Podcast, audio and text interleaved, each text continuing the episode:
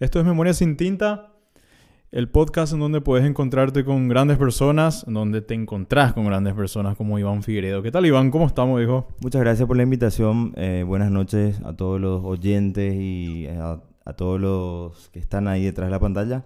Antes de empezar esto, quería Sí. agradecerte por la botella de vino No, por que favor. me trajiste antes. de- Cortesía de la casa, como se dice. Acá tenemos que hacerle sentir bien a los invitados primero, si no...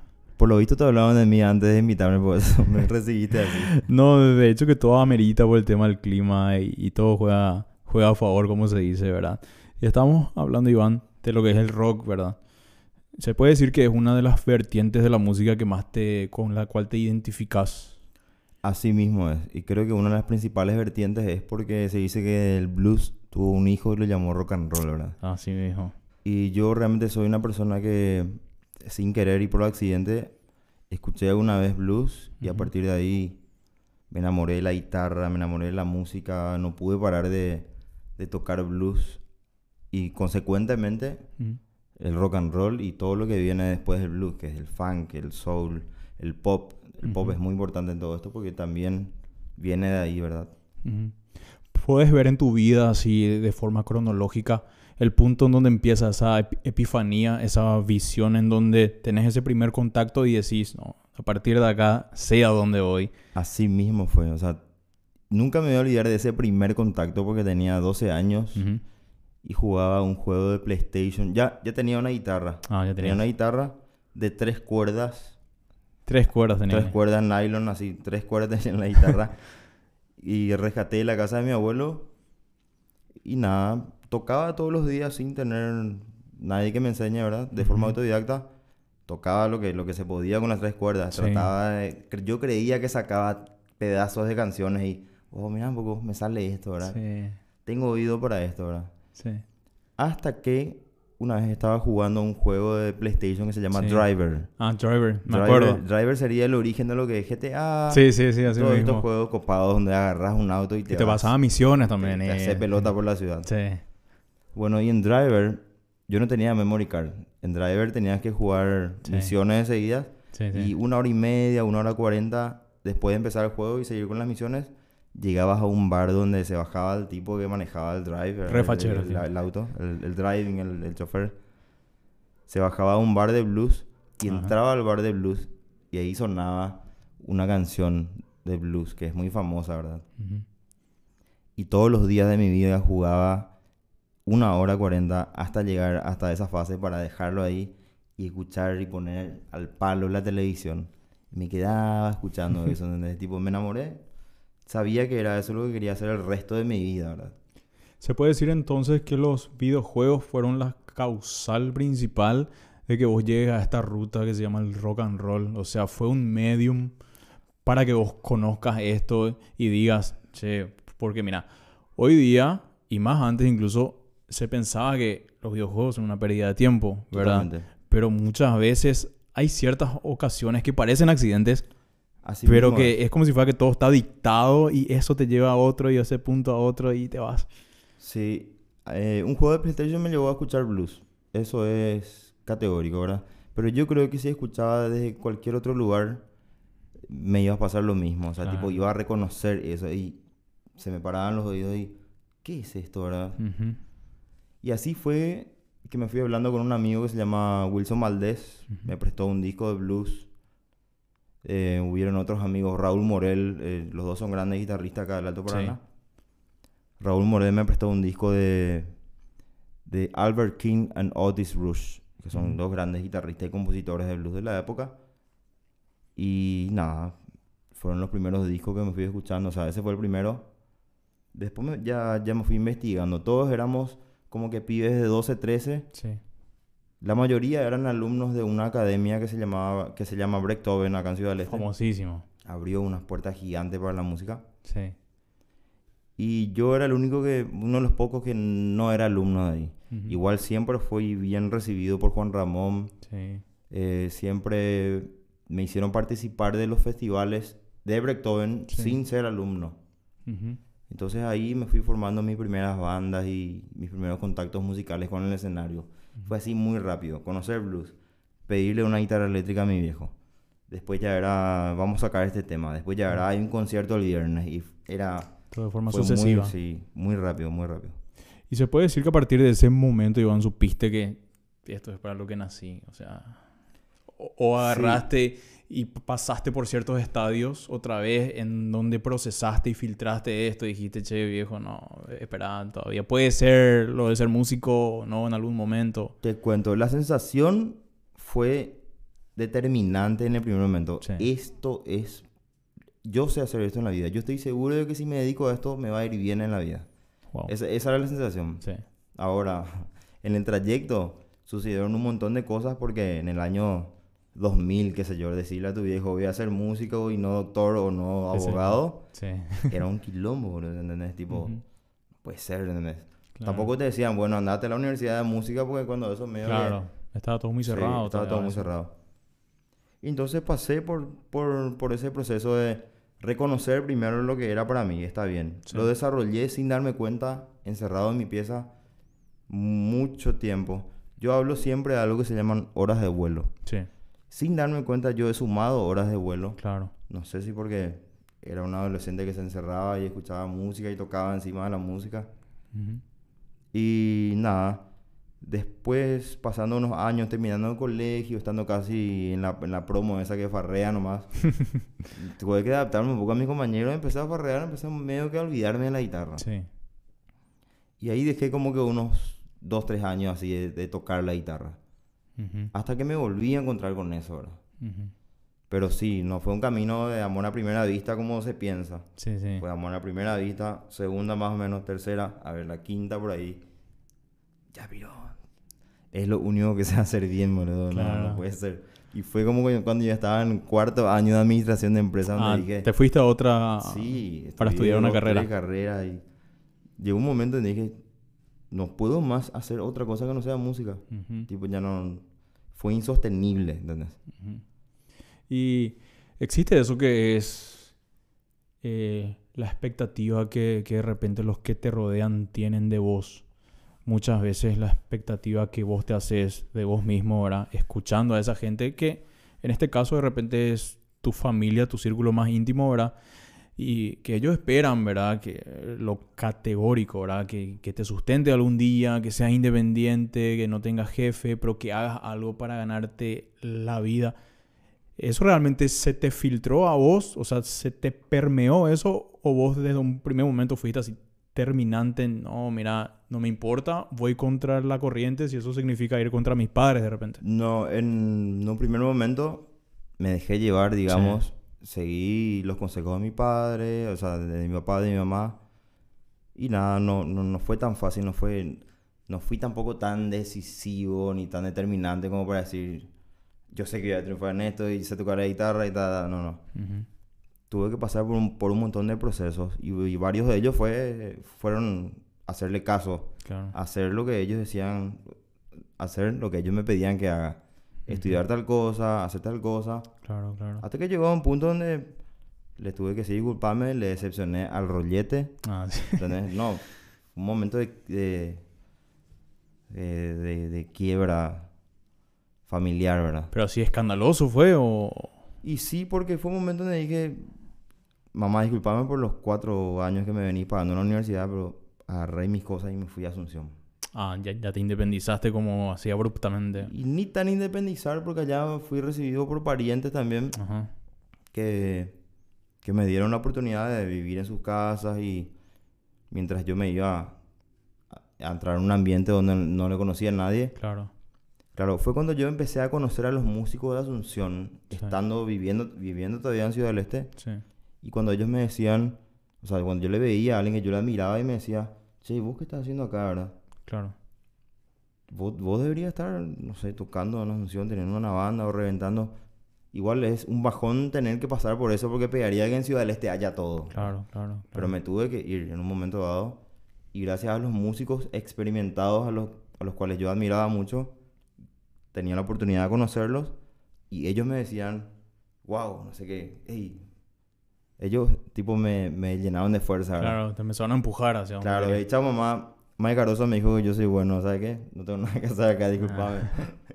Un Y- ratito, ¿verdad? Y en esa época, una de las referencias más grandes hasta hoy día fue Mike, justamente, ¿verdad? Y Mike fue un tipo al que... Mike realmente es, no sé si decirlo talentos, es un entrenador de, de artistas. Ujú, Es también un, caza, un cazatalentos. Hay varios músicos que forman parte de mi círculo que pasaron por la escuela cardosiana, como le decimos. Sí. Que fue un momento de la vida de ellos y de la mía donde se cruzaron con Mike y Mike así, no sé qué, ¿verdad? Claro. Cuando eso la secreta estaba reventando. Sí, sí, sí. De hecho, la secreta dejó un legado demasiado grande, ¿verdad? Sí, sí. Y nada, yo fui uno de ellos. Le encontré a Mike acá en Ciudad del Este, en Dublín, en Dublin Irish Pub. Dublín, sí. Estaba tocando una banda que se llama Cultura Nativa. Mike era productor de ellos. Vino con ellos. Yo me voy así al patio de Dublín, le encuentro a Mike. Me siento en su mesa, me quedo hablando con él toda la noche.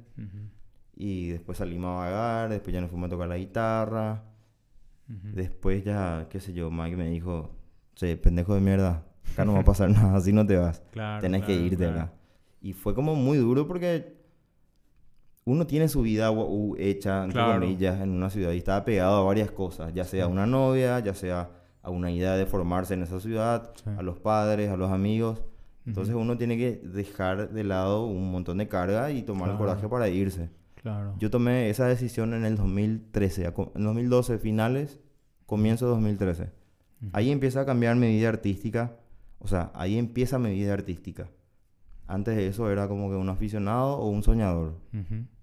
Y de esa forma se da tu propio exilio, entonces fue un autoexilio. O sea, Así tengo mismo. que salir de este medio para encontrarme co- con, lo que es la, la tierra prometida, co- con, lo que yo quiero. Así mismo, justamente dicho, dicho sea de paso, así como mencionaste, tengo que salir y dijiste, ¿verdad?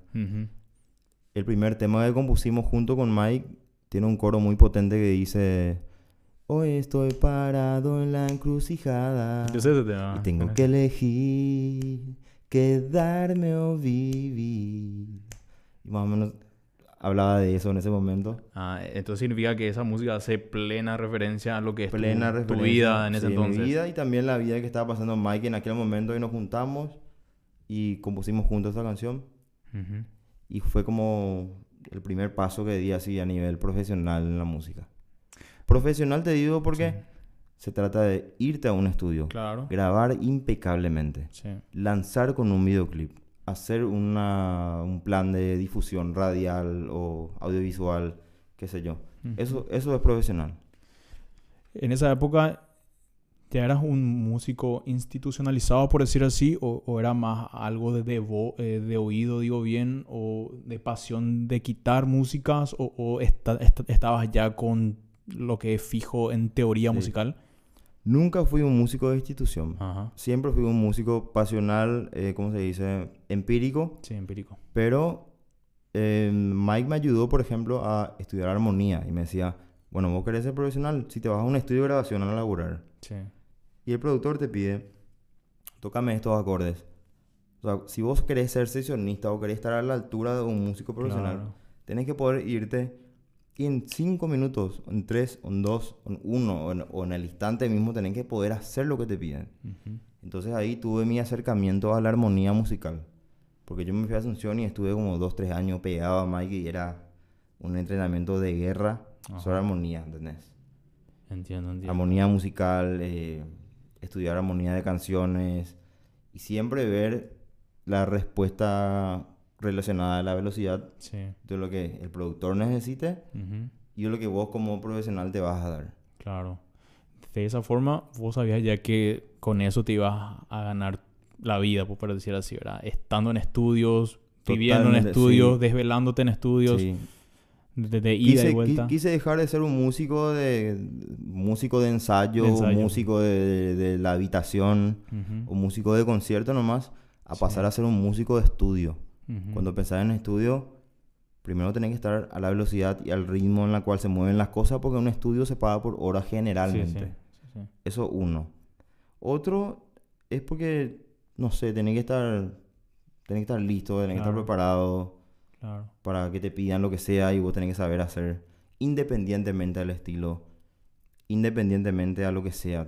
no podés perder tanto tiempo. El estudio es muy diferente a tocar en vivo o a tocar solo. Claro. Porque en el estudio se escuchan todos los detalles de lo que haces. Los pequeños Claro, errores. Si no, te vas y tocas algo y después pones ahí rec y escuchas mil veces y... Hija puta, qué mucho que me falta, ¿verdad? Ujú. Y ese es otro entrenamiento. Ahí para mí que uno afila su sonido. Ujú. Y eh, eso fue algo que te desanimó, por decir así, agarrar y decir, che, yo eh, en vivo parecía que tocaba bien y ahora voy a un estudio y de repente me zafo una nota, se me traba este acorde o, o agarraste y dijiste, no, mira, esto es parte del proceso, tengo que seguir o, O quedarme a vivir. o, que- o quedarte hoy. No, no, no. Yo siempre fui atropellante cuando, cuando se me proponía algo y, qué sé yo, no me salía enseguida. Era, soy tan terco que me quedaba en la repetición porque la repetición es la única forma Claro, de meter un hábito en la mente, ¿entendés? claro, claro. Y cuando se hace conocido, eh, qué sé yo, cuando se hace conocida la idea que hay en tu cabeza con la que hay en tus dedos, se, se reproduce fácilmente. Claro, Entonces, claro. siempre me tuve, o sea, nunca sentí que me esforcé demasiado para que me salga algo, ¿entendés? Sí, sí, sí. Es quedarte a practicar un rato y dos más dos es cuatro. Sumar horas de vuelo tiene un resultado. Así mismo es. Sí. Y cuando empezaste a percibir los primeros guaraníes en consecuencia de lo que estabas haciendo en el estudio, ¿cómo tomaste eso de agarrar y decir, che, había sido, no estaba tan perdido? O sea, no es que porque tenía que seguir a administración iba a generar guita. Puedo estar en un estudio y hacer guita igual, ¿entendés? Y con lo que me gusta incluso. ¿Qué, Sí. ¿Cómo fue esa primera impresión de agarrar y decir, puedo hacer lo que amo y tengo plata? O sea, y sigo, ¿verdad? ¿Cómo fue? Sí, y ese sigue siendo un desafío siempre para todas las personas que se quieran animar, ¿verdad? Sí. Y la primera impresión de eso es un sentido de gloria total. Pero no hay que creerse, no hay que creerse la película en el, en el primer puñado de guita que agarras. Claro. Agarraste un puñado de guita, está bien. Seguí practicando, seguí componiendo, seguí tratando de, de- de lograr lo que querés lograr. Solamente uno sabe qué es lo que quiere. Querés ser, no sé, un cantante de pop, un artista de pop exitoso. O querés ser un artista contribuyente a la identidad y a la cultura de la música nacional, ¿verdad? Ujú. Qué sé yo, hay, hay muchos enfoques.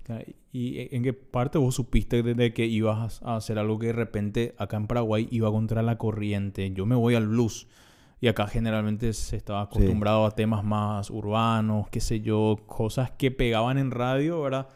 Que acá de repente la rock and pop de repente te da ese apoyo, ¿verdad? Pero es como que agarrar y decir, no, yo me voy contra la corriente y sigo esto porque esto es mi afición, ¿verdad? Sí, hay un festival de blues internacional que hubo que se llama Festival de Blues Internacional 12 por 8 Ujú.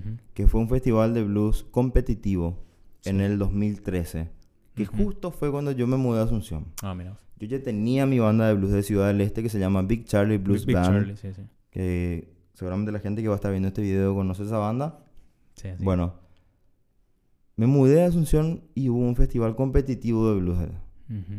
Esta banda de blues de la que forma, de la que formo parte Sí. ganó ese festival competitivo de blues.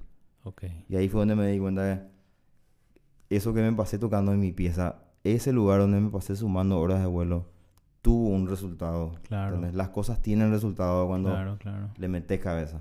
Y, y al Ahí- final al cabo, sí. Ahí me di cuenta que podía irme en la composición de cualquier artista, o sea, Sí. no cualquiera en el sentido, con todo el respeto. Sí, sí. Si alguien me llama, Iván, vení, necesito que hagas un solo en esta música. Yo me voy y toco, le puedo poner un poquito de blues a todo Sí. y suena bien, pega. No Sí. hace falta que yo sea blusero, Claro. erudito, ni que me mantenga como un blusero así cerrado a cualquier otro estilo. sí, no, sí.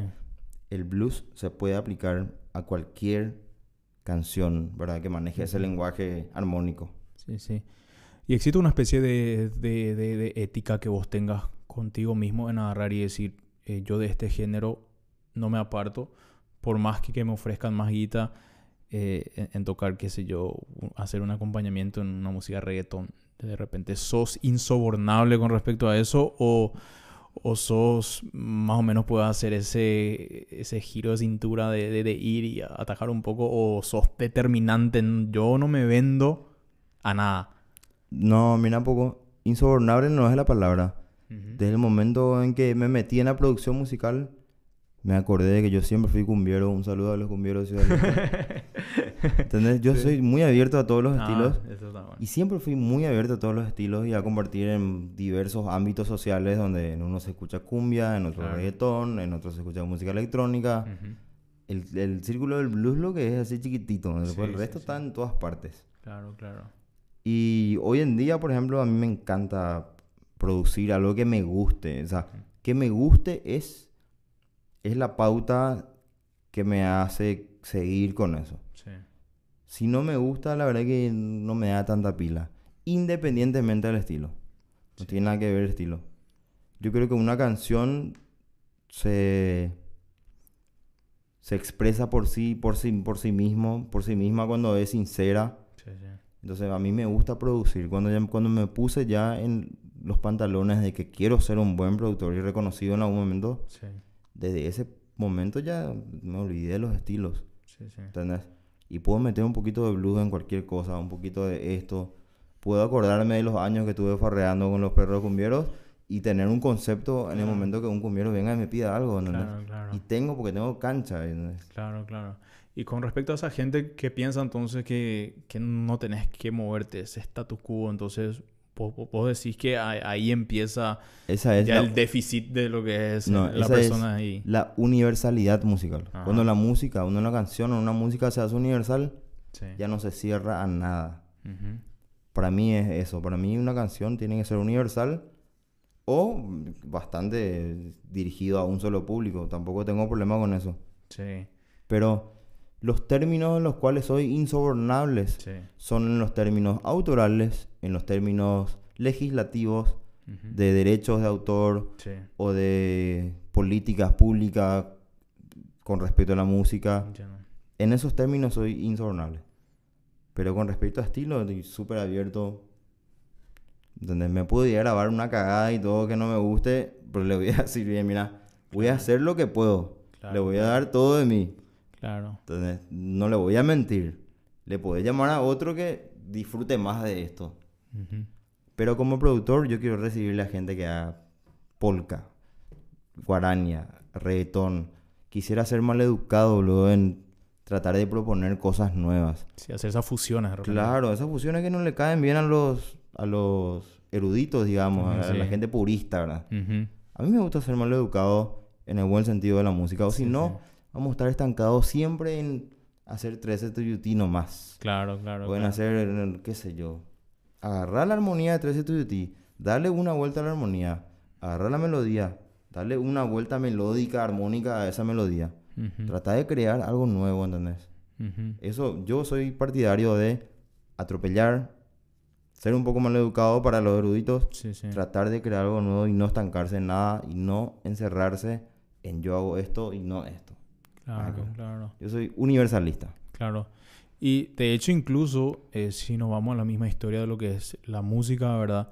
Eh, ja- jamás íbamos a tener los estilos de hoy, por ejemplo, si no se incorporaban los tambores africanos de repente. Cosas así, ¿verdad? Que no tenían, no cuadraban con nuestra cultura occidental puritanista, ¿verdad? Eh, empezaron a surgir estilos como el blues, incluso, ¿verdad? Cosas que empezaron a, mi- a, a migrar estilos, ¿verdad? Para fusionarse y ser finalmente eso que mucha gente hoy considera así inamovible, pero que fue una fusión otra vez de culturas, Claro, de gente, de lengua, de razas, etnias, Sí. para hacer otra vez algo que hoy día es eh, eso que, que mucha gente tiene en un cuadro y es como que ahí y se postran ahí y no lo muevan de ahí porque es Así un mismo. sacrilegio. Por eso las memorias son muy importantes, porque las memorias te muestran y te cuentan de que entre esta persona que tocaba en Chicago y esta persona que tocaba en Caraguatagü, ¿verdad? Hubo un momento en que surgió algo Sí. y, y hay una fusión entre los, entre los estilos que corresponden al folk. Ujú. Hay, hay, hay cosas en común. Y yo me di cuenta, yo pensé que nunca podía tocar polka, por ejemplo, ¿entendés? Sí, Pensaba hasta hace poco. sí. Hasta que me quedé pensando una noche y de repente escuché en algunos fraseos, quisiera tener una guitarra y mostrarte, ¿verdad? Sí. Pero prefiero, bueno, no sé, si hay acá voy a mostrar o no. Claro, claro, claro. Vamos a decir a José Si hay que una incor- acústica, te incorpore. vamos- si hay una acústica te voy a mostrar lo que te estoy Sí. diciendo. Pero el blues y la polka, por ejemplo, son bastante parecidos, son muy parecidos. Técnicamente son muy parecidos. Tienen alguna que otra diferencia, pero es folclore finalmente. Claro. Entonces, los lenguajes, o sea, los estilos que son raíces, casi tienen el mismo centro de, Claro. el mismo centro de gravedad o el, el mismo centro de nacimiento y casi siempre es África de repente, Claro, claro, claro, claro. ¿entendés? Y por eso hablar de ritmos latinoamericanos ¿entendés? es englobar muchísimas cosas. Hablar de los brasileros que tienen que tuvieron esclavos, sí. hablar de los peruanos, hablar de los colombianos, hablar de un montón de cosas, ¿verdad? No sabes quién vino primero, quién vino después. Ahí entran en juego las memorias, que pueden ser discos, que pueden ser libros, Claro. que pueden ser algún registro, ¿verdad? De algo. ¿Qué es lo que pasó ahí? Porque ¿quién es lo que viajó a dónde? Por eso vino Claro. así con este estilo medio raro haciéndose del paraguayo, ¿verdad? Claro, claro. Y de hecho que la polka es de Polonia para empezar. Y de repente se empezó a, inc- a incorporar en estos estadios, ¿verdad? O sea, la música como el arte que es en sí, ¿verdad? Es de todo un poco, ¿verdad? Asimismo como es bueno estos cócteles humanos que surgen, ¿verdad? De, de la unión de distintas razas y surge una, una nueva persona que, que trae justamente el ADN de acá, que estira acá, que estira acá. Creo que el arte mismo se responde así, ¿verdad? Porque al final al cabo eh, todos somos de esa gran Pangea, ¿verdad? En donde todo era un continente y al final al cabo todos somos ciudadanos de este mundo, ¿verdad? Como decían los estoicos, ¿verdad? Ciudadanos del mundo. En el momento que nosotros nos patriotizamos en el mal sentido y decimos de acá, de mi país, yo no muevo, yo creo que empieza el retroceso, ¿verdad? ¿Qué vos pensás Sí. con respecto a eso, Iván? No sé si compartís de repente. Sí, comparto porque para mí la cultura, sí comparto y no, espera, te voy a decir más o menos, de- Sí. ¿cómo se dice? Et- en, en el éter voy a tirar mi Sí, idea, ¿verdad? Dale, perfecto. Bueno, para mí la cultura es algo que se forma así como una bola de nieve, Sí. así como dijiste también, es algo que se forma, no sé si al azar, pero eh, tarde o temprano me salpica el acento de alguien, Sí. me salpica el término del vecino, me, sal- me salpica la actitud del otro, me salpica el coraje del otro. Ujú, Entonces uno se va formando y no sabe ni de qué. Claro. Pero hay, hablando de ADN, Sí. hay algunas cosas y algunos factores determinantes que te hacen pertenecer y que, te, que te, te hacen fijar tu zona geográfica. Sí. y que no podés negar, sepas o no, se te investiga, se te estudia, sepas o no, hay cosas así que te hacen pertenecer a una, a una zona geográfica. Yo creo que nadie puede tocar mejor la polka que un paraguayo, la polka paraguaya, pero sí, Pero- siempre cuando hablamos de folk, ¿verdad? Sí, sí. Por eso hay, qué sé yo, en, en la escritura hay puntos rítmicos que definen bien a esta zona. Sí. Yo no podría hablarte tan bien de eso como el profesor Pedro Martínez, por ejemplo. Él te va a poder definir qué le hace a una polka, polka paraguaya. ujú. ¿Entendés? ¿Qué le hace a una guarania paraguaya? ¿Qué es la avanzada? ¿Por qué la avanzada viene de una persona que estuvo por Brasil, y después vino a Paraguay y es como que la guarania tuvo así Sí, no, sí, algo sí. muy loco que no fue tan bien recibido primero? ¿Entendés? Y ahí entran los maleducados, ¿verdad? Que, Así mismo es. que hacen unos cambios importantes. Claro que así mismo es. Sí. Y en todas partes pasa eso, o sea, es una mezcla de todo, pero siempre el ADN, siempre están los rasgos Claro. característicos, ya Eh, sean físicos. Estira lo que es el ambiente también. ¿no? Sí, estira lo que es el ambiente. Escuchás y te vas a Paraguarí, Ujú. escuchás así la madrugada, escuchás los animales con el movimiento del viento y los árboles y, y no sé qué, y, y suena como una guarania, suena como una polca. Tiene que ver con la zona geográfica. Hay algo que tiene que ver con la zona geográfica y que tiene que ver con la gente que nació ahí. ¿Entendés? Después están las cosas que se mezclan. Pero están los estilos y la gente que tiene eso arraigado Coa paraguayo y techera, no hay forma de negarlo. Por más que toque otro estilo, Sí. se nota que es un paraguayo. Así como Luis Alberto de Paraná se fue a tocar bolero y un montón de otras cosas. Sí. Pero hacer puede tocar polka, boludo. O sea, tipo, siempre, se, siempre tenía algo paraguayo, ¿entendés? Ujú. Siempre hay un sello en el, en el ADN musical, cultural de la persona. Ujú. Y es eso lo que hay que desarrollar. Cuanto más raíz, más universal. Cuanto más te enfocas en lo que es tu raíz, más universal es tu música. Vos obtuviste la esencia de lo que sos a partir de esas raíces, de saber de lo que significaba el suelo en el cual naciste. Fue parte de, de tu poética, de tu arte en sí, el descubrir este suelo y decir, yo tengo un legado, ¿verdad? Eh, que trasciende incluso, ¿verdad? Eh, las generaciones, ¿verdad? Los ambientes, ¿verdad?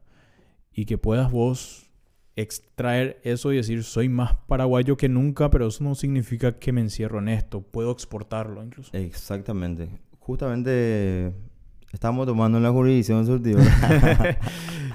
Como dijo un sabio.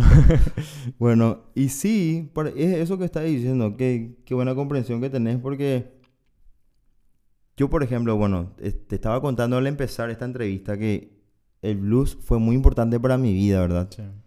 Pero una vez que empecé a dominar la escala de blues y todo eso, y empecé a juntarme con gente en la unción que de repente le, le gustaba la polka, Sí. y empecé como medio a agarrar, a tratar de tocar polka y a darme cuenta, che, Brampo, la polka de blues acá. Y ahí empecé a acordarme de mi tío que era taxista y que yo me iba todos los domingos a su casa a comer asado y todos los días escuchábamos polka de las 11 de la mañana hasta las 5 de la tarde. Sí. Ahí me di cuenta de que eso estaba en mi cabeza así, quiera o no está. Claro. O me subía al bondi para irme a laburar. Sí. Y sonaba una polka impresionante. Entonces.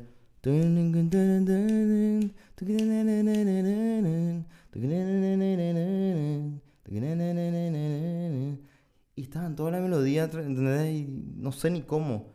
Y ahí tuve que darme cuenta que eso está arraigado en mí por, de forma Claro, geográfica, Yo estuve claro. acá, me subía a un taxi 10.000 veces. Comía asado con mi tío 10.000 veces. Me subí al bondi 10.000 veces. Tengo, quieran o no los eruditos, tenemos, todos escuchamos polka sin querer, estando en Paraguay. Porque hay gente que, que viene escuchando que nunca dejó de escuchar. Y eso es lo que mantiene una identidad. Ujú. Ahora algo muy importante que me gustaría que me preguntes sobre algo. Yo te iba a decir que me va a preguntar. Incluso puede entrevistarme a mí, yo no tengo... Identidad cultural. Ese es un tema muy importante. Sí.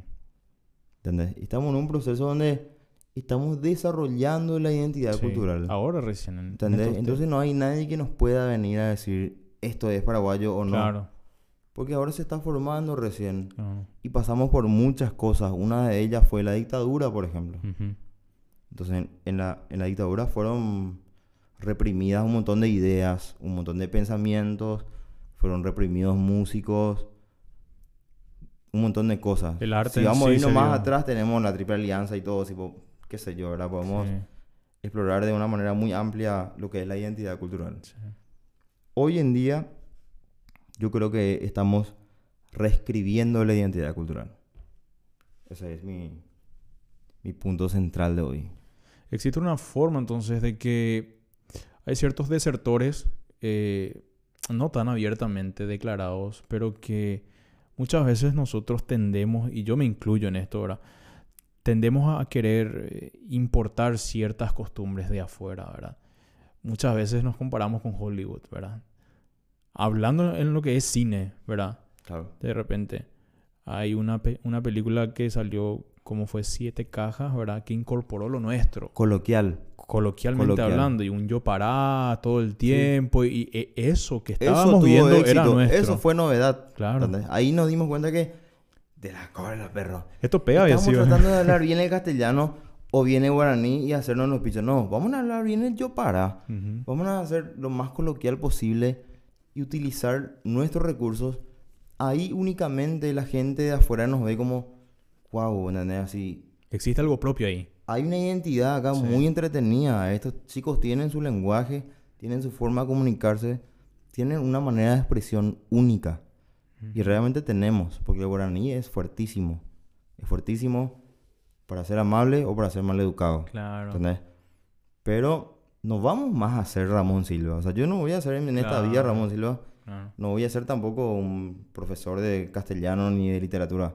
Yo ya soy un mestizo, así. Claro. El yo para es muy importante desarrollar. No hay que tener miedo de mezclar esas dos riquezas culturales que tenemos. Y lo que pasa es que existe mucha reticencia porque unos también eh, te, te sacan en cara de que no se desarrolla un guaraní totalmente puro, por ejemplo. ¿verdad? Claro. Hay discordias entre el pueblo mismo. Hay o sea, ¿cómo es posible, por ejemplo, de que una persona no hable guaraní, pero si, si nos fijamos en los antecedentes que vos estabas diciendo mucho antes, Dictadura. fuimos reprimidos mucho tiempo para que no hablemos nuestro idioma, nuestro propio suelo, por ejemplo, ¿verdad? Totalmente. La guerra de la Triple Sí, sí. Alianza, etcétera, ¿verdad? O sea, existen soluciones culturales, pero también hay problemas culturales que, que estamos acarreando, Sí. ¿verdad? Y que esa época de, de subsanación está como empezando ahora, así como estás diciendo, reescribiendo, pero tenemos que matar todavía los fantasmas del pasado. Sí, soluciones culturales es, un- es un término muy, muy amigable para lo que sucede realmente. Luchas culturales existen. Tenemos que luchar nosotros para lograr esta identidad que se viene tratando de apagar desde hace un montón Sí. por medio de programas financiados, ¿entendés? Y no vamos a entrar en, ter- o sea, no vamos a entrar en términos políticos, pero Entramos, no hay problema. bueno, yo, no- yo no, no quiero entrar tanto, pero bueno, no, tranquila. existieron programas políticos que trataban de borrar una memoria. Así mismo. Por eso la palabra memoria es muy importante. Sí. ¿entendés? Por ejemplo, Oscar Pérez y su, fo- y su fórmula nueva es, por ejemplo, algo que está registrado, creo que el 70 y algo en adelante. Yo no tengo nada en contra de Oscar Pérez, de hecho lo admiro muchísimo, es el presidente de AIE. Ujú. Pero él vino con una fórmula nueva, decía el título ahora. Y venía con un... oh, qué sé yo, que estaba programado en un teclado. Sí. ¿Entendés? Hubieron un montón de bandas que grabaron ya en el 67, 68, que eran bateristas que tocaban, ¿entendés? Y que no está en la memoria, o sea, difícilmente vas a encontrar si no es que no investigas a fondo. Claro. O sea, a lo que quiero llegar es que la memoria es importante, Sí. ¿entendés? Conocer, por ejemplo, lo que hizo La Secreta es muy importante. Ujú. Conocer lo que, lo que hicieron polqueros que ni siquiera llegaron a radios. Sí. investigando de boca en boca, yendo de ciudad del interior y preguntando quién fue el primero que tocó la guitarra de esta forma. ¿Quién fue el primero que tocó la batería en la polca? ¿Cuál fue la primera bandita coba? O qué sé yo. Claro. Yo realmente no soy ningún eru- erudito de folclore, estoy hablando de esto porque estamos hablando de identidad cultural. Sí. Entonces de repente si entendemos un poquito de ese lado y tenemos un poquito de otro, de, de- de- de algo que no sea de acá, y tenemos una propuesta y nos sentimos paraguayos, tenemos que atrevernos a proponer. ¿Entendés? Palito Miranda hizo polka blues jazz, en no, sé, en el- no sé ni en qué año. Sí. Imagínate lo atrevido que era. Yo no sé cómo le habrán visto en su momento. Y estaba mucho más adelantado que muchos Sí, de sí, nosotros. Pero ya estamos, realmente ya estamos hablando de cosas que se escapan de mi conocimiento. Claro. Podemos volver a hablar de mí. Sí, sí, no. Porque si vamos a hablar de Palito Miranda o de otro No, maestro claro. como Oscar Pérez o qué sé yo, ¿verdad? Y uno de los temas inte- interesantísimos que me dijiste, incluso que podemos tocar también, ¿verdad? ¿Qué es lo que pasa con nuestros héroes, ¿verdad?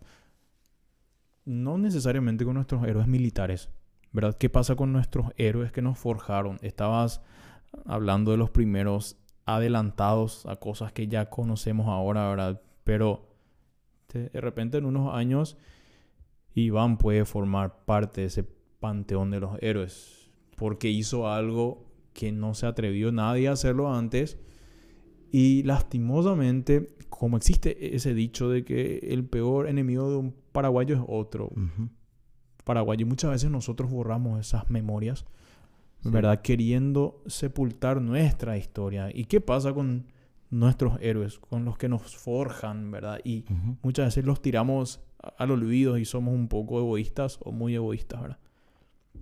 Bueno, mira, cualquier cosa que yo pueda llegar a hacer, no creo que yo sea el héroe de eso. Tal vez sea el primero que lo registre, Claro, que es diferente, claro. ¿entendés? Eh, hace rato ya viene sucediendo un montón de cosas. Traerlo del pasado. Siempre sucede que siempre la moda es como algo circular, ¿verdad? La historia se Sí, repite. la historia se repite. Y bueno, y de repente hay cosas que se, que se plasman en la memoria, ya sea digital, ya sea, no sé, escrita, etcétera. Ujú. Y hay cosas que no. ¿Entendés? Y yo creo que lo mejor que podemos hacer es como investigadores y como ñembo innovadores, porque yo no voy a ser innovador de nada, es tratar de honrar a alguien que yo sé que hizo esto antes que yo. Ujú. ¿Entendés? Aún así, tengo que tener la creencia en mí de que puedo tirar una fórmula nueva. ¿Entendés? Claro. O sea, puedo proponer algo que todavía no se propuso. Ujú. Pero si investigo, seguramente que me voy a encontrar a alguien que más o menos ya la- trató de hacerlo en algún momento. Claro, pero es el proceso constante lo que es, Es el, proceso arte, ¿verdad? arte. Porque si nos vamos a, a- a lo que es la pintura, por ejemplo, ¿verdad? E- El neoclasicismo empezó, fue reemplazado por el romanticismo. Después fue reemplazado el romanticismo por el impresionismo. El impresionismo, el postimpresionismo. O sea, el arte mismo reemplaza al arte históricamente. O sea, Históricamente somos unos plagiadores impresionantes. Y- Así, ¿para qué vamos a irnos tan lejos? ¿Entendés? así mismo. Así mismo es. Y eso sucede de forma natural. Hay un, una, digamos, hay un, un, no sé, una regla Una que especie de- determina si es que sos realmente un super plagiador. Sí. ¿Entendés? Hay, o qué sé yo, unos ocho compases. No sé. Claro. Pero cuando se forma un lenguaje, una cultura, ya pasa a ser un estándar. ¿entendés? Sí. Vos ya no podés más, siendo blusero hoy en día, bueno, vos compusiste un blues, ¿a quién le vas a demandar porque vos crees que tu blues... Es único. ¿entendés? No, no es más. Ya es un estándar, ya es un lenguaje popular, ya es parte de una identidad cultural. A eso tenemos que llegar en Paraguay. Tenemos que llegar que se vuelvan a bailar como si fuera reggaetón la polca paraguaya. Así, a eso tenemos que llegar. Sí. Y lo que estabas diciendo, existe un libro que se llama Robar como un artista. Y que es justamente eso que dice que ya nada de lo que hacemos lo, lo inventamos. Simplemente lo estamos reinventando constantemente, agregándole floripondios o co- cosas más interesantes, pero el mismo arte se reinventa, Sí. ¿verdad? O sea, a partir de una materia prima que empezaron en las cuevas hace 15.000 años, mucho más años atrás, Sí. ¿verdad? Y que, que eso se fue repitiendo constantemente hasta llegar a este punto, ¿verdad? O sea, ninguno creó nada, pero a la vez todos innovamos. Exactamente, todos tenemos una oportunidad de innovar. A pesar de saber de que todo ya fue hecho, ya Sí. se intentó o ya se raspó, todos podemos meter un punto rítmico en algo Claro. y ser considerado de repente como algo innovador. Se siente cuando algo es innovador. No hay forma de negarlo. Se siente cuando algo suena a paraguayo. ¿Entendés? Por más de que yo no haya estudiado demasiado polka ni nada y no sepa tanto de esto Ujú.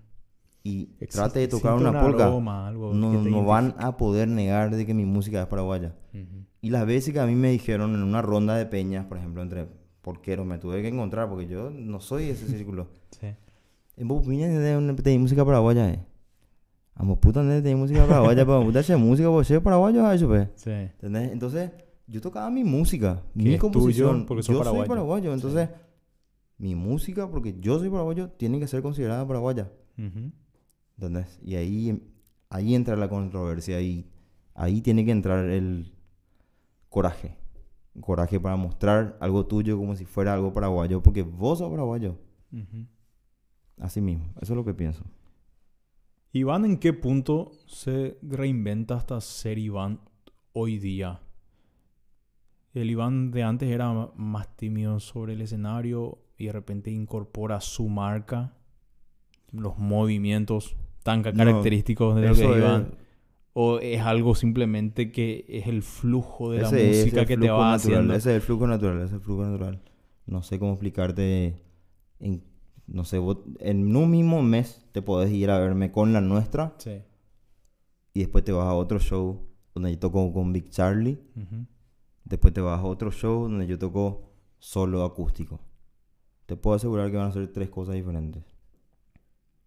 Entonces no, no sé si hay un punto donde Iván es Iván y antes no era Iván. Claro. Siempre es el mismo ñato. Claro, claro. Pero existen cosas que te distinguen más que otros de repente.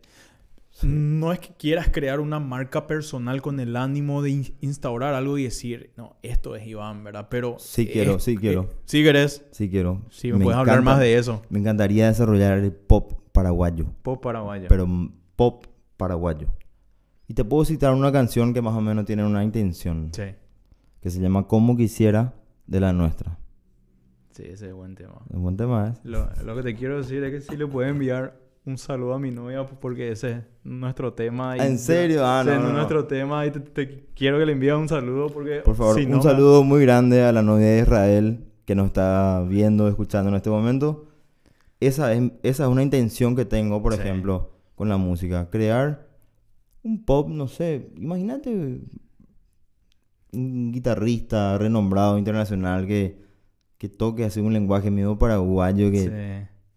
Y si es que viene un erudito y te hizo raíz, ese no es. Ahí lo que es, ¿verdad? Cuando le molesta al que es erudito, ahí me, me interesa. Sí, sí, sí. ¿Entendés? Y bueno, y como quisiera de la nuestra, es para mí un pop paraguayo. Me gustaría ir desarrollando un poco más ese lado. Después está, eh, hay una canción que se llama Andereje, Ujú. también de la nuestra, Sí. que también para mí es un pop paraguayo atrevido, ¿entendés? Es algo que lo considero yo, no, no, no está escrito en ningún lado. Claro, claro. Pero si yo no creo en mí, ¿quién va a creer? Yo necesito, Nadie. si mi, mi banda, la nuestra, Sí. nosotros creemos que eso es. No hace falta que sea 13 Tuyutí siempre. Ujú. Tenemos que dejar de lado las reversiones de los antepasados y empezar a componer con la influencia de ellos, Claro. mirando hacia el futuro y hacia una identidad nacional, Sí. identidad cultural. ¿Puedes conversarnos un poco de lo que es tu proceso creativo en el momento de escribir músicas? Por ejemplo, eh, ¿tenés un horario fijo donde empezás a escribir? ¿Simplemente te nace una frase, a esa le sigue Sí. otra y se forma la canción? ¿De qué forma vas creando para hacer finalmente eh, ese producto completo? 20 mil cuesta una botella de aristócrata. Ah, Directo. mentira, no, estoy, estoy hinchando. Yo generalmente eh, tengo conexión musical más en la parte instrumental y melódica. Sí. Generalmente, no soy, no me considero tan compositor. La Sí. nuestra luego somos cinco compositores, todos componen.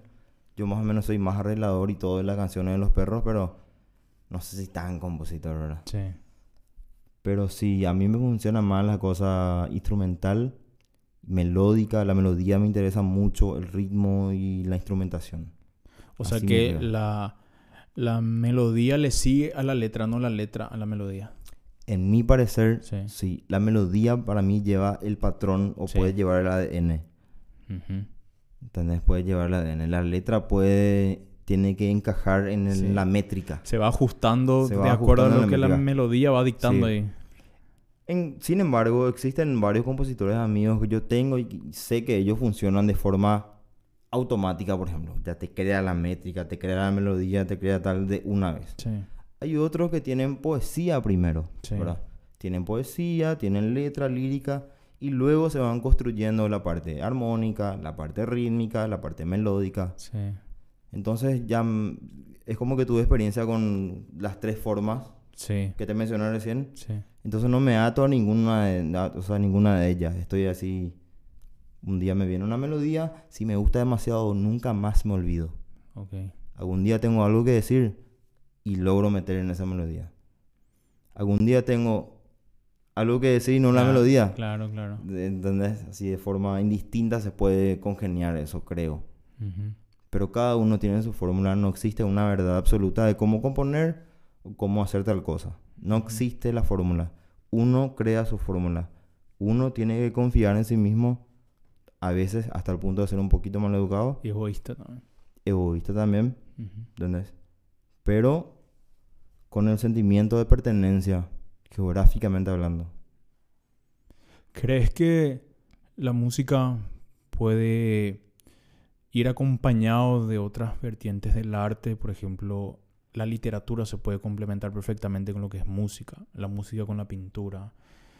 Como fueron los beatnik, por ejemplo, de, de, los años 50, ¿verdad? Que, que, toda esa expresión se dio a partir de lo que es el blues, ¿verdad? Y surgieron grandes escritores como Jack Kerouac, por ejemplo, ¿verdad? Que, que justamente decía que en su prosa, ¿verdad? Iba como un blues, ¿verdad? Todo era bien, bien distinguido, todo... Una coma hacía una diferencia a un lugar en donde de repente esa coma podía prescindir de repente. Locación, cortes, claro. etcétera. Sí, acentos de palabras. Claro. Claro que sí, totalmente. Es funciona como un sistema, un conjunto de partes que interactuando entre sí forman un todo, ¿verdad? Sí. Claro que sí, se puede juntar todo eso, pero llegar a eso pues es un proceso natural. No hay forma de forzar. Eh, dale, vamos a ser todos copados. Lo de la literatura, lo del cine y lo de la música. Claro, claro. Dale. ¿Cuánto hay? Hay 50 mil dólares, dale. Somos todos copados ahora. No, no es así. No es así. Tiene que haber una convivencia, tiene que haber una conversación como esta, tiene que haber una borrachera por lo menos, tiradía o una discusión, una discusión o un, tema en debate para entenderle al otro, ¿verdad? Una contradicción entre una persona y otra genera una síntesis, ¿verdad? Claro, claro, claro. Y esas cosas tienen que suceder y se da en el en la interacción humana. Entonces, dentro del proceso de interacción humana podemos llegar a encontrarnos el arte, la literatura, el cine y sacar una obra que sea excepcional. Una de las cosas que pasó con los surrealistas, por ejemplo, que, que se reinventaron con lo que fue la poesía, el arte, ¿verdad? Que extrajo un poco lo que era el dadaísmo, ¿verdad? Que era prácticamente que su nombre significa que, que era algo feo, ¿verdad? Empezaba a surgir la poesía a partir de ciertos cortes de periódicos súper random, viejo. Qué sé yo, paz, paz. Y todo eso que formabas surgía un verso. Y, ah, a partir de eso era sin pensarlo, ¿entendés? Entonces se daba una forma, eh, una, una sistematización del pensamiento, ¿verdad? Tipo, no pensarlo, puff, plasmarlo y ya. No, y tiene que ver con el acento, con la expresión. Claro, todo surge. Mm, o sea, era llevar al arte lo más sucio posible, pero eso otra vez era un concepto nuevo lo que es arte, ¿entendés? Sí. Vos sabés que no voy a saber responderte ni, ni no pretendo tratar de, llenar tus expectativas con mi respuesta, pero te voy a dar un ejemplo. Sí. ¿Vos sos paraguayo? Soy. ¿Tu abuela es paraguaya? Sí es. Bueno, te voy a hablar de las abuelas paraguayas. Mi abuela, por ejemplo, era paraguaya. Te decía, ¿verdad? Me mandaba la mierda. Se estaba tirando qué sé yo, ¿verdad? Y yo, llegó un momento donde me dijo, hija puta, la puta de las abuelas tienen el ADN, eh, todo de nuestra cultura, ¿entendés? El yaje o, Ese yaje el hay. Sí. Está todo ahí. Está en la gallina. El... Tenés razón. Yo, ¿verdad? Sí, tenés razón. Entonces, no sé cómo te voy a responder lo que me decís, pero sí hay una forma ahí de encontrarle a las cosas que ¿cómo se dice? fortalezcan la identidad cultural. Tiene que ser mira mirado hacia atrás y tiene que ser mirado hacia adelante también. Tiene que tener elementos del presente sin tener miedo, ¿verdad? No sé, que venga un mal educado y me haga un trap paraguayo, ¿no? Así que, que sea un pero trap. Pero que sea paraguayo. Pero que suene, que yo como paraguayo escuche y wow, esto suena a paraguayo, es innegable. O que venga alguien que, que haga un reggaetón o un lo que sea. Pero yo tengo que escuchar y yo como paraguayo no voy a poder descartar, descartar que eso es paraguayo. Entonces, lograr esa identidad cultural es nuestro desafío como paraguayos. ¿Crees que en, algún punto pueden confluir cosas tan distintas, pero a la vez que personalidades como Bob Dylan lograron que es fusionar política con música? Claro que se puede. en Yo- estos días. Sí, sí, sí, sí. ¿Sos de ese tinte de agarrar y incluir ciertas cosas o, o- o vas más hacia el lado universal y pacífico o demostrar sentimientos? Ya tengo las dos aristas hoy en día. Por ejemplo, tengo un amigo que se llama Alan Adid. Bizarrazo se le dice. Ujú. Bizarrazón. Tiene una banda si quieren escuchar sus letras. Recomendado. Es tipo un político revolucionario impresionante.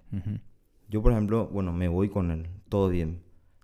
Aún así, estoy también en otra arista que no habla de nada que tenga que ver con política.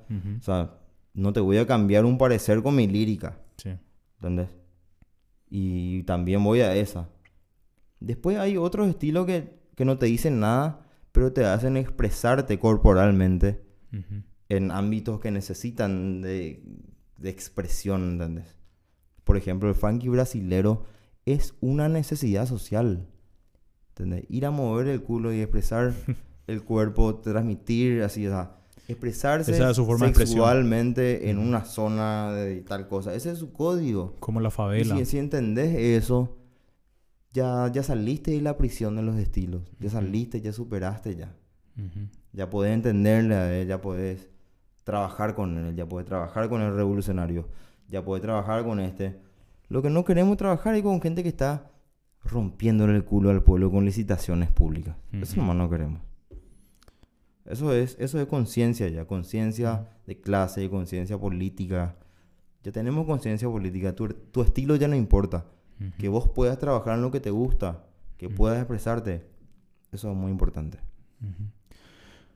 Los cachiporros como más chirola es como más político a- algunas veces en su letra. ¿Qué te obedece eso a vos? ¿Cómo le ves a los cachiporros desde lo músico hasta lo lírico, verdad? Y, y ese impacto que, que generan ellos desde su ritmo y desde su perspectiva también, ¿verdad? Por empezar voy a servir eso. Tranquilo. Tomate el tiempo necesario. No, no, ¿sabes por qué digo? Porque. ¿Se escucha? Ahí está. Yo te puedo hablar muy bien de los cachiporros porque conozco el proceso que ellos vivieron. Le conozco a Chirola, que le conoce muy bien a Mike Cardoso también. Y los cachiporros pasaron por un proceso primeramente porque la pegaron y la pegaron con la bandida, con Yacaré, con un montón de temas. Y luego tuvieron una desintegración grupal donde el compositor de aquellos temas que pegaron muy fuerte se abrió de la banda porque tuvo una mirada más comercial Sí. Y los que se quedaron tuvieron una mirada más musical, social, cultural. Sí. Y Chirola fue un tipo que de no sé, de ser un estudiante de un colegio o alumno en una universidad, de abogado, de no necesitar de estar en un escenario, tuvo que prepararse y ponerse las pilas y le bajó con todo, le metió con todo. Es un artista que se formó porque quiso, así tipo, no sé cómo explicarte, superó lo que vino a ser el viejo Gachiporros y marcó un antes y un después con el disco Señor Pombero. Señor sí. Entonces a partir de ahí se ve una evolución lírica. Se ve una evolución lírica entre él y todos los integrantes y la empresa misma que es Cachiporros. Entonces para mí como paraguayo, cantante, guitarrista de pop, Cachiporro es un modelo a seguir, un orgullo nacional. Y Chirola es mi gran amigo, le mando un abrazo, Chiro querido.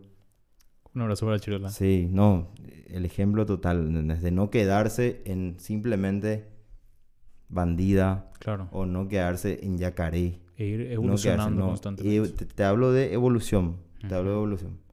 Un ejemplo de evolución. Ujú, Chirola y Cachiporros, allá arriba en Paraguay. Eso, eso es importante porque es como que un ritmo que se popularizó mucho aquí, ¿verdad?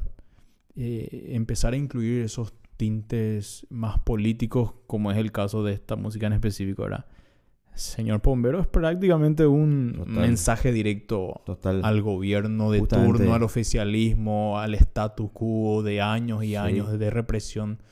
Entonces fue incluir algo movedizo con algo que nadie quiere escuchar, algo Claro, cuando se trata de política. Estamos hablando de una banda que tuvo un proceso, un éxito rítmico, primero rítmico fiestero, Sí. y pasó después a algo de producción rítmico, fiestero, lírico, mensaje, identi- identidad cultural nacional, etcétera. O sea, tipo pasó a tener una identidad fuerte, un peso político, una opinión. O sea, ellos tienen una posición, ellos están ahí, creo que encabezando la movida cultural para lograr una identidad nacional. El pop nacional, a mí me interesa el pop nacional.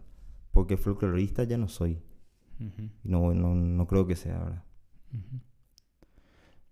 Se puede decir que en algún punto eh, antes de la nuestra supiste que Iván Figueredo ya tenía su mensaje instaurado en, en el medio en donde estaba ya o prácticamente llegó eso con la nuestra y los muchachos. Y de mensaje, no, yo creo que con los perros, con todos los perros conseguí mi mensaje lograr. Musicalmente, sí ya estaba instaurado porque a mí me gusta el pop. Yo declaro que a mí me gusta el pop, soy un músico de pop. Porque no quiero discutir con nadie, no quiero discutir con folclorista, no quiero discutir con cumbiero. Claro. Entonces cuando le decís que soy el pop, es como que te dejan de romper la bola. Ah, vos sos el pop. Entonces haz lo que quieras. Claro. Por favor, déjeme en paz, así tipo. Sí. Yo hago lo que yo quiero, soy el pop. Y bueno, mi mensaje sí se desarrolló mucho con la nuestra porque empezamos a tener búsquedas de repente, ¿entendés? Sí. Y lanzamos canciones como Mbato B. Lanzamos canciones que fueron inspiradas en La Secreta. Sí. Y La Secreta pues es una banda maleducada de este Paraguay. Revolucionario. Soy un hijo maleducado. Qué sé yo, ¿verdad? Y yo vengo de la escuela de Mae Cardoso. Varios de mis amigos a los que yo le admiro mucho vienen de la escuela de Mae Cardoso. Y tenemos ahí un cierto grado de rebeldía. Pero bueno, igual declaro que vengo, que me voy más hacia el pop, quiero que la gente baile, quiero que la gente disfrute, quiero que la gente se olvide de sus problemas por tres minutos de su vida o de su día escuchando una canción mía. Y que de paso se identifique contigo. Que se identifique conmigo. Exactamente. Si vos lográs que, que una persona tenga esa empatía, ¿verdad? Y decir, me pongo sus zapatos. O canta de lo que yo estoy sintiendo. Ese es el famoso, ¿verdad? Canta de lo que yo estoy sintiendo. Claro. Es porque realmente responde a ese logro, ¿verdad?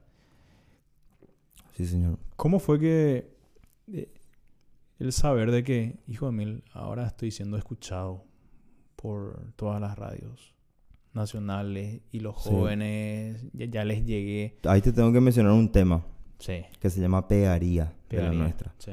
Pegaría es un hit de mi amigo bajista, le mando un saludo muy grande a Yoti Morel. Pegaría es un tema que tiró Yoti Morel, bueno, en la nuestra, uno de los líderes de la banda.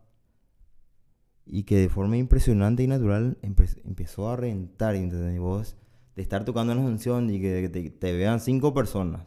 Ujú. Después de seis meses te vas a Encarnación y ya le encontrás a 50 personas coreando el tema. Sí. Después te vas a Villarrica, están 80 personas coreando el tema. Ujú. ¡Wow! ¡Qué loco! Y ahí fue donde yo creo que se me abrió así un portal muy interesante para llegar a muchas personas Sí. con el solo que dicen pegaría. Sí. Porque en realidad la letra hizo Yoti, la producción lo hizo Mauri Román, que es baterista de Villagrán Bolaños. Y nada, la armonía hizo Yoti, la letra hizo Yoti, la producción hizo Mauri, la instrumentación hicimos la nuestra.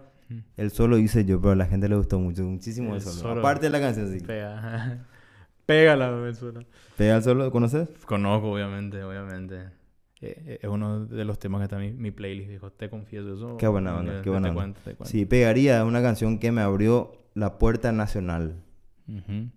Y a partir de, ahí, era como que, bueno, eh, tenías una meta de decir, yo quiero ser escuchado y después que sigue, o, o, sí, o siempre fue, yo voy y lo que pase, pasa y lo que no pasa, todo bien también, ¿verdad? Pero, fu- pero fue algo así eh, en un concepto de metas, de decir, llego hasta acá y cuando llegue a partir de acá, cambio la perspectiva, no la visión, pero de repente voy a otros estadios que, que están ya fijos, ¿verdad? No, y pasó eso. Llegamos hasta pegaría. ¿entendés? Ujú. Después lanzamos unas cuantas cosas. Después y tuvimos un EP que se llamó. No sé ni cómo se llamó el EP. Pero salió Indereje, Matoví y Camino, que era un LP. que era un LP, un LP de la nuestra. venga. Sí, edítame esta flaco. Yo nomás. Fue un EP donde lanzamos tres temas porque estábamos así medio. Wow, la puta. Pop nomás pensábamos hacer. Sí. Vamos a sacar algo medio indigerible para los perros, ¿verdad? Ujú. Y tratamos de hacer eso, ¿verdad? De que caiga mal de Sí. primera luego. Sí. Y Camino se llama el EP, ahora me acordé. Sí. Tiene una canción de Yoti, una mía que se llama Anderge y otra que se llama. Ujú. En Batoví justamente hicimos ese tema porque estábamos en Batoví escuchando el bosque y wow, estamos escuchando la melodía nacional porque estamos escuchando los árboles y los animales que están alrededor, ¿verdad? Pero bueno, ahí, o sea, claro que sí, hubo una... Después de pegaría no es, quiero hacer siempre esos lazos nomás y Claro. quedarme acá, no. Quiero también tirar un camino, tratar de más o menos encaminar hacia algo. Que, por ejemplo, qué sé yo, los Purajei lo lograron muy bien ahora con un tema que se llama Desapego, Sí. que fue un hit nacional impresionante, que tiene una onda nacional, que tiene una linda lírica. Que, que empieza acá el pecho y te Sí, sube, parece. no, impresionante. Que son mis amigos, de hecho, le mando un saludo muy grande, siguiendo con la lista de saludos. La lista de saludos va. Por favor. Hagamos que esto no pase más de una hora porque... No, no, no, no. ¿Un litro? Vamos, vamos, vamos. Hasta donde se pueda.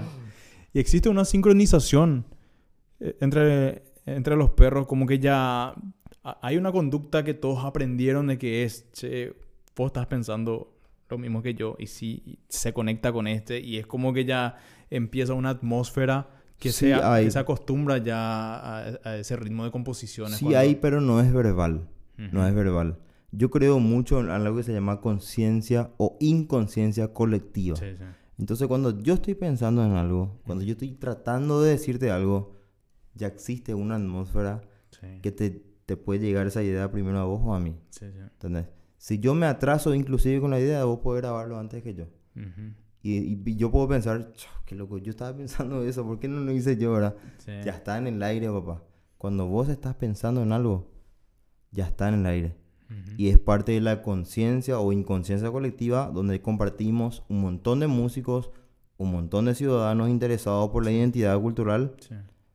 Y está ahí, o sea, son ideas, ¿entendés? Son ideas que están ahí flotando y que te puede bajar a vos o a mí o a cualquiera de los que estamos presentes en el momento. Todos somos conscientes de que De que ya existe algo sí en el aire. existe algo en el aire, ¿entendés? Es como un wifi así abierto. Claro, claro. Cuando uno tiene una idea, es como un wifi, un wifi abierto. O sea, no, no, no hay forma de pensar que es tu idea nomás. Claro. Es eso. O sea, es la idea o la identidad se lleva de, un, de una forma energética colectiva, no es individual. Por eso es que el ego hay que dejar de lado, hay que pensar en forma de bloque. Somos un bloque que quiere decir esto o que, o que quiere expresar esto. Existe un acuerdo tácito entonces, no, no es Es expreso, un pero acuerdo es un tácito. tácito, inconsciente y colectivo otra vez. Ujú. ¿Entendés? Ujú. Pero eso se logra con los años únicamente. Se logra con los años, con la interacción, con el, con el contacto con el público, con el contacto con el escenario, con el contacto con otros músicos. Se logra eso. Hay un Está plan. sucediendo eso. No hay ni un plan. No hay un plan. Sí. Pero sabemos qué es lo que queremos. Queremos, Claro, claro. pucha, queremos llegar, boludo, a los Grammy, a donde sea. Queremos que el paraguayo valore lo que es paraguayo. Queremos que el paraguayo le guste más pura Hey Soul que Bad Bunny. O sea, queremos competir con... El No. problema de Paraguay es competir contra lo que viene de afuera. Queremos competir contra todo lo que venga de afuera dentro de los términos Claro, diplomáticos. Claro, ¿entendés? dentro de los términos que- legales.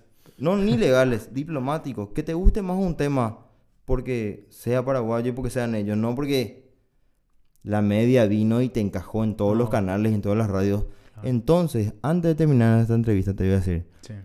yo como artista, nuestros enemigos principales, y no quisiera decir los enemigos, Sí. son las radios, son los sellos de afuera que vienen a invertir a Paraguay. Son los medios difusores, ya sea televisivos, radiales, impresos. Mam, estamos así. Che, estamos acá. Somos paraguayos. No, Bad Bunny se peleó con su mina. Puta, bro. Noticia de primer plano, bro. Y nosotros así lanzando un montón de cosas, sucediendo un montón de cosas acá. Seguimos luchando contra noticias de afuera. No puede ser más. Eso es. Así se va a lograr una identidad cultural. Ujú. O decir que existe una especie de, de imperialismo que viene y arrasa. En el mundo existe. No, te, no me voy a venir a hacer el conspiranoico del Sí. nuevo orden mundial. Querés escuchar trap. No. Claro, claro. Me chupa un huevo si es trap o lo que quiera. Sí. Atención, retroalimentación. Si algo se lanza, no sé, bueno, tenés que llevarle 10 botellas de whisky a cada operador para que haga sonar en su radio. Claro. No debería ser así. Sí funciona. Entonces tiene que haber una ley que yo sé que se está gestando. Se está gestando y en algún momento va a llegar, que tiene que haber un porcentaje obligatorio de difusión para la protección de la identidad cultural. No podemos creer que somos todos Bad Bunny, no podemos creer que somos todos no sé quién de afuera. Ujú. Tiene que haber un porcentaje en el que se, se reproduzca lo que se produjo acá. Ujú. Escucha lo que Paraguay produce. Ese es mi mensaje. Mensaje. Para finalizar, porque creo que el vino ya finalizó. No, el vino finalizó y nosotros estamos súper bien. Yo creo que hablé de todo lo que me interesa. Vos hiciste una pregunta muy interesante. Sí, viejo. Fue para mí un placer, Israel, compartir acá contigo. No, dijo, de ya esta es tu casa porque de hecho que venís siempre para, para finalizar. ¿Crees en algo? ¿Tenés una filosofía de vida? ¿Crees en Dios? ¿No crees en Dios? ¿En qué crees? Creo en el Dios, no sé si el judeo cristiano, pero creo que Dios está presente en todo y omnipresente y está en todas partes. En la naturaleza, en el aire, en el viento, en el agua, etcétera. O sea, creo en el credo. El ser humano puede creer en lo que quiera. Sí. Siempre y cuando su fe esté apostada a lo que él crea, ojalá que manifieste, Claro, manifieste ta- eh, tangiblemente su creencia. claro, Creo en eso, creo que la fe mueve montañas, en eso creo. claro. Porque al final y al cabo todos somos dualistas. Tenemos una parte de eh, eh, físico, ¿verdad? Material y el otro espiritual, ¿verdad? Que, que- que, Totalmente. es lo, lo- lo que... Sí, El alma, ¿verdad? sí. Entonces, Ateo no soy, yo creo. No en, no en términos políticos, pero Claro, claro, sí. claro. Claro. Y con respecto a la política, ¿te etiquetas en algo? ¿Tenés una filosofía política o mejor no hablar de eso? No, para mí, no sé, rápidamente te digo en dos minutos, la izquierda y la derecha son una mentira. Acá lo único que importa es la distribución del presupuesto que le toque al departamento o al sector que sea. ¿Qué tan tanta distribución equitativa hay en un sector, verdad? Eso es lo que importa, eso es lo que le hace a un político útil o inútil. Inútil. Si, si te repartí al final en tu sector nomás, o, dale trabajo a todo el mundo, boludo. Claro, Hace que el pibe que no tiene oportunidad tenga oportunidad, que tenga claro, una escuela donde ir a tocar un instrumento que no tuvo que comprar de su bolsillo. claro. Que puta, no es ni tan difícil Claro, construir. Claro, así mismo. Eso nomás. Alguna vez puede ser, pues, puede ser un, un concejal o diputado. Cuando me retire la música. ¿Sí? ¿En serio? A mí me encanta la política en el sentido, la participación ciudadana que requiere la política, pues te incita a entender qué es lo que pasa. Este tipo no liberó este presupuesto. ¿Por qué? Porque le liberó a su suegro. No, tipo, ¿entendés? Son cosas que me emocionan como a uno el fútbol, por ejemplo, Claro, ¿verdad? claro, O el tipo no le pasó el pase a Messi porque le pasó a Di María. Sí, No puede ser, claro, claro. Cosas así nomás. Cosas, son cosas pasionales. Yo creo que la política puede mejorar. Con, con la inclusión de los jóvenes. No con la vieja política. Con la nueva. Sí, los jóvenes. Y los jóvenes, no, no, es que los jóvenes sean la esperanza. Ujú. Luchémonos, luchemos los jóvenes entre nosotros. Porque jóvenes contra viejos y contra... No da más, boludo, no da más. Ya es desfasado. No, ya es de pasado, ya es pasado. Bueno, Iván, Te quiero agradecer por, por esta oportunidad de poder compartir acá. O- otra vez te digo, esperemos que no sea la última vez, que no sea la última copa de vino que se bebe en este La lugar. última botella. la última botella. Y desde ya, viejo, te esperamos siempre y a todas las personas que nos observan, muchas gracias por Bueno, esto es, esto fue Memorias, ¿verdad? Esto es lo que le falta a Paraguay, Así Memorias. mismo. ¿Que ¿Querés dejar un mensaje para finalizar a las personas que nos Sí, están viendo? siempre dejo el mismo. Este es el mejor momento para los artistas para decidir, dedicarse al arte y confiar en ellos. Muchas gracias.